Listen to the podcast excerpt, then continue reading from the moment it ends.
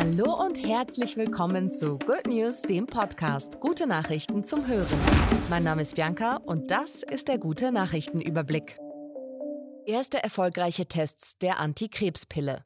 Ein Forschungsteam der City of Hope in Los Angeles hat die Antikrebspille AOH 1996 entwickelt. In ersten Studien hat sie sich als wirksam bei der Bekämpfung von Tumoren in Brust, Prostata, Eierstöcken, Haut und Lunge gezeigt. Die neue Pille könnte die Krebstherapie revolutionieren. Aldi. Milch nur noch aus besserer Haltung.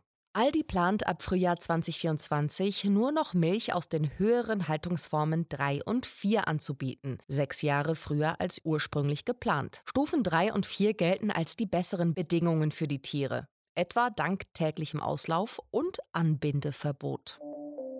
Großbritannien 98% weniger Plastiktüten dank Gebühr. In Großbritannien werden dank einer Plastiktütengebühr in britischen Supermärkten kaum noch Plastiktüten verwendet. Offiziellen Zahlen zufolge wurden dadurch 98% weniger Plastiktüten verbraucht.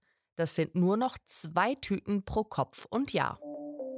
Studie. Ohne Kohleanlagen leben wir gesünder. Im US-amerikanischen Pittsburgh wurde 2016 eine Kohleanlage geschlossen mit positiven Folgen für die AnwohnerInnen. Nach der Schließung gab es 40 Prozent weniger Besuche in den Notaufnahmen der Krankenhäuser, wie Forschende herausgefunden haben. Dies wird auf die geringere Schadstoffbelastung der Luft zurückgeführt. Mehr Pinguinschutz in Südafrika.